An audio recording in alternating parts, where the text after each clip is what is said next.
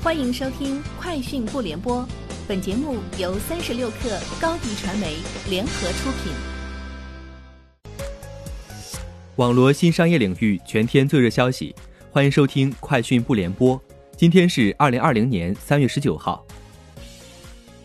阿里巴巴今天联合人民教育出版社共同推出了新型网课，这套数字课堂学习系统基于人教版小学一至六年级的正版教材。开发了多媒体教学资源，学生可以跟着 AI 进行课文朗读、作业辅导。据阿里方面介绍，该系统在天猫精灵独家上线，即日起只需要对机器说出“打开数字课堂”的指令，就可免费使用。抖音近日上线团购功能，面向已经完成抖音企业号认证的商家。具体流程上，商家点击企业服务中心团购活动、团购活动管理。即可上架团购商品。字节跳动方面表示，抖音上线团购功能是为了帮助因疫情客流严重受损的线下门店、中小商家快速完成线上售卖或预售，在疫情期间帮助维持经营，支援实体经济。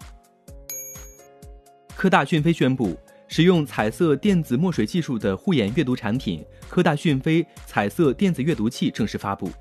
据官方介绍。科大讯飞彩色电子阅读器使用 e ink 元泰科技提供的六英寸高清印刷式彩色电子墨水屏，可以显示四千零九十六种色彩。外观采用纯屏设计，并配置了二十四级阅读灯和一体化扬声器，重一百五十克，厚六点九毫米。此外，科大讯飞还联合咪咕科技发布了六英寸的咪咕讯飞电子阅读器。斗鱼近日发布了2019年第四季度及全年未经审计的财务报告。财报显示，2019年 Q4 斗鱼总营收20.6亿元，同比增长77.8%；非美国通用会计准则下录得净利润1.86亿元，同比增长180%，连续四个季度盈利。据中国移动年度业绩公告，在公众市场方面。公司推出 5G 客户专属套餐以及超高清视频、云游戏、全面屏视频彩铃等特色业务。截至2020年2月底，5G 套餐客户已达1540万户，保持行业领先。天眼查数据显示，3月16号，江苏南京商汤智能科技有限公司成立，该公司注册资本5000万人民币，法定代表人为公司联合创始人、副总裁杨帆，经营范围包括。智能控制系统集成、信息系统集成服务、数据处理和存储技术服务等，由上海商汤智能科技有限公司全资控股。香奈儿在声明中说，香奈儿根据最新政府指示，决定关闭其在法国、意大利和瑞士的全部生产基地。此前不久，GUCCI 也已关闭了其位于托斯卡纳和马尔卡地区的工厂。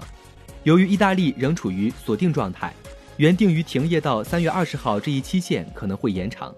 法国奢侈品集团爱马仕也关闭法国四十二家生产基地，直到三月三十号。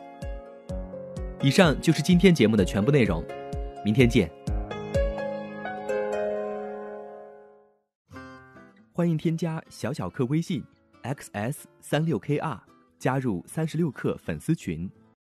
高迪传媒为广大企业提供新媒体短视频代运营服务，商务合作请关注微信公众号“高迪传媒”。